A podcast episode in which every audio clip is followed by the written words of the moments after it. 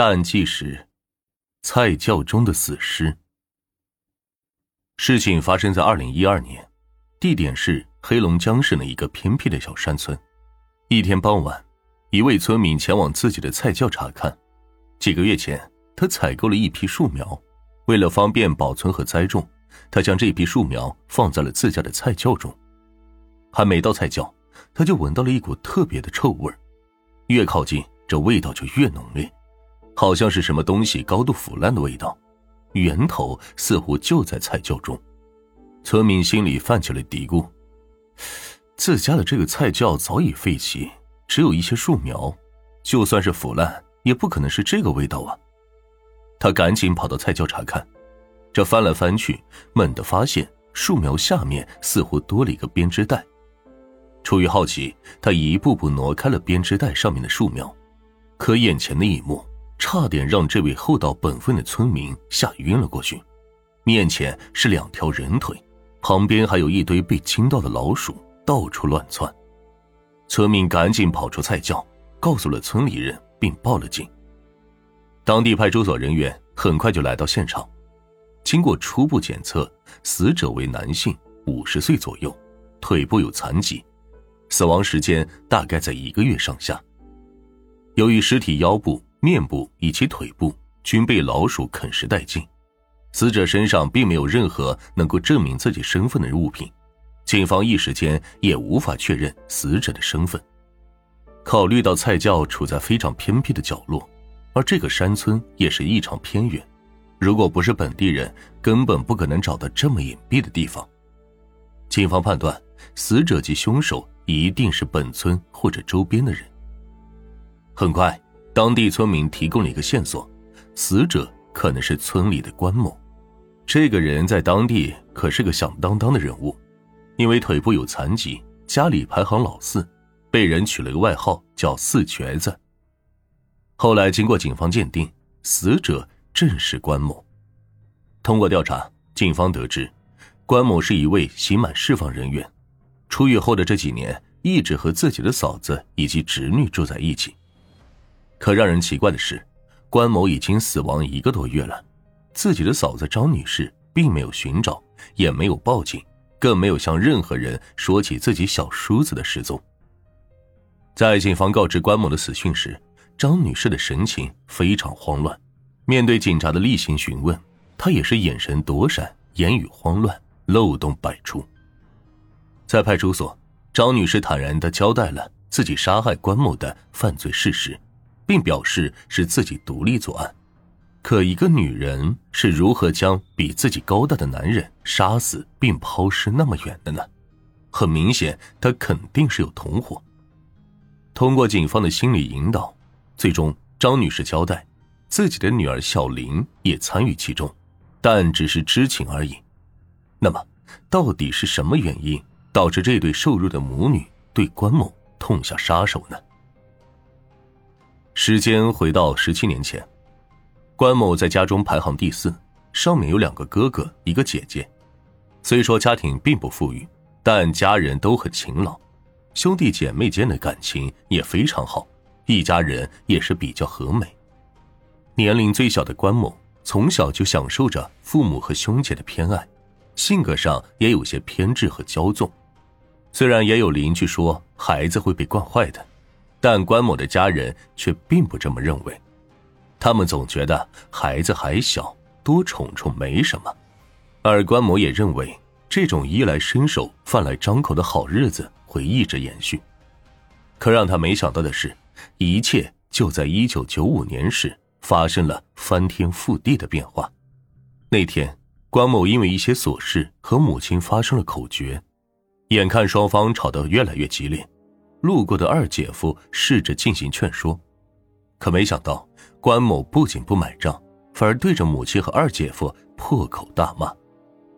看着自己放在心间的小儿子面目狰狞的样子，再听听他说的那些戳人心窝子的话，老母亲气得晕倒在地，二姐夫也是气得不行，直接挥拳朝着关某就打了过去。身材瘦弱的关某。压根儿打不过身强体壮的二姐夫，趁着空档，他溜了出去，随后叫来自己的三哥帮自己出去。平时就非常冲动的三哥，这一次下手依然没轻没重的。刚开始还只是动用拳头，后来就控制不住了，抄起旁边离地的锄头，将二姐夫给砸死了。事后，关某的三哥因为故意杀人罪被执行了死刑，关某也被判了十几年的有期徒刑。原本只是一场口诀，却因为一己之争导致母亲受不了打击，郁郁而终。二姐也接受不了这样的结局，远离了故土，只剩下了关某的大哥苦苦支撑着。失去亲人的痛苦，村里人的指指点点，周围的闲言碎语，都让关家的这位老大难以忍受。再加上自己年龄也大了，可没有一个女人愿意接纳自己，这些都让大哥苦不堪言。二零零八年，大哥再也无力支撑，他离开了这个伤心地，到了外地去打工。庆幸的是，他在打工期间认识了后来的妻子张女士。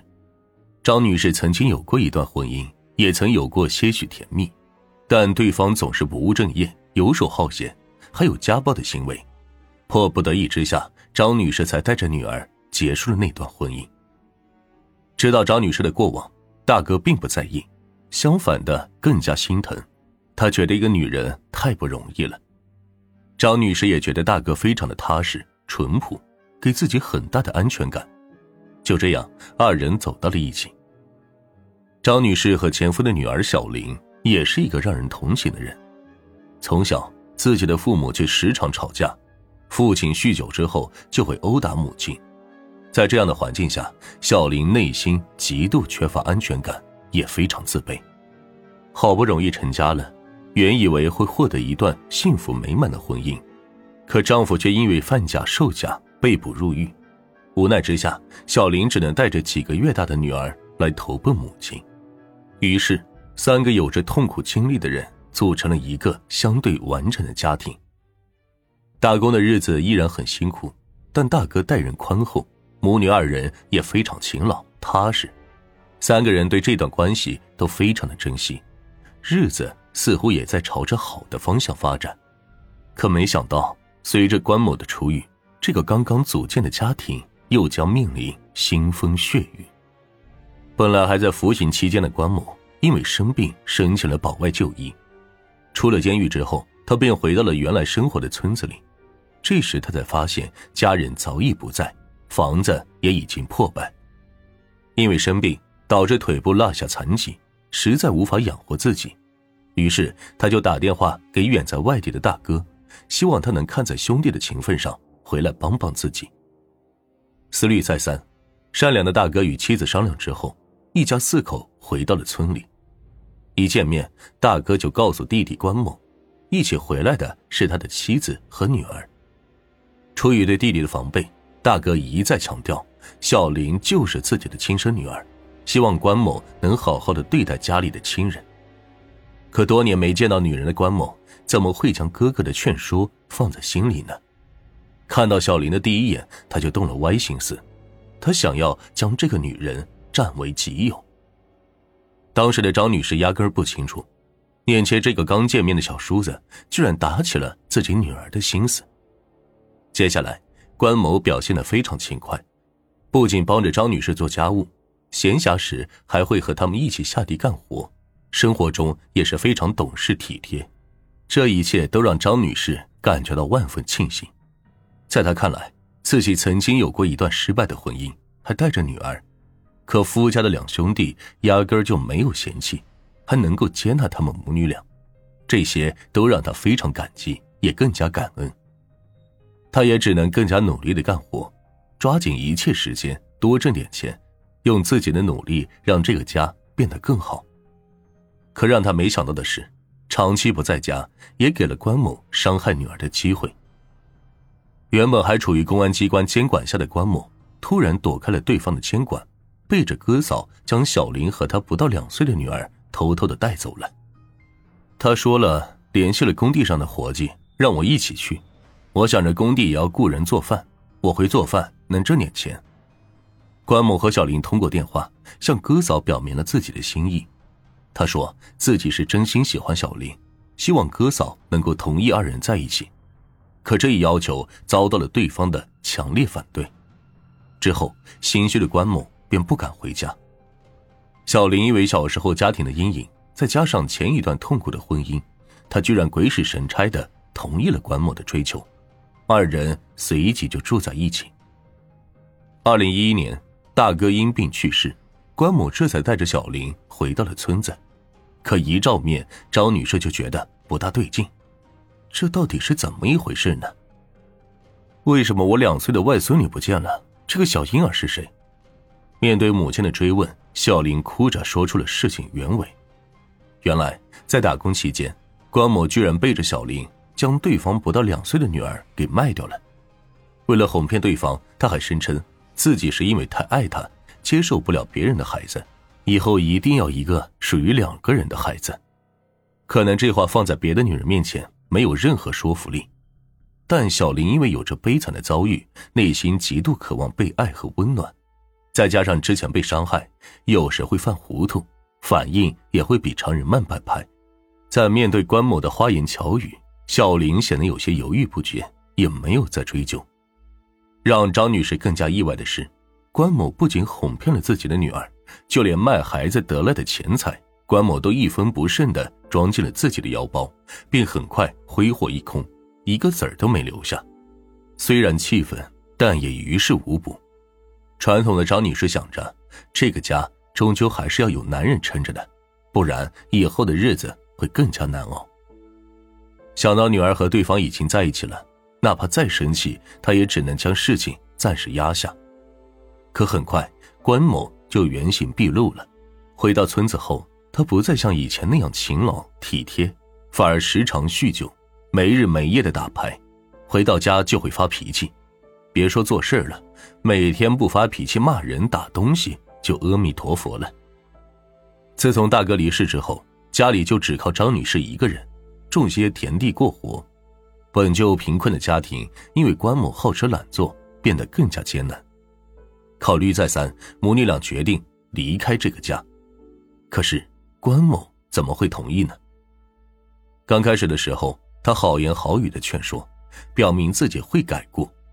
最后看着母女硬起心肠，他居然拿起刀威胁起张女士：“我再给你最后一次机会，只有一天时间，你们要是敢离开，我就动手整死你们娘俩。”之后的时间里，母女俩和村民都发现。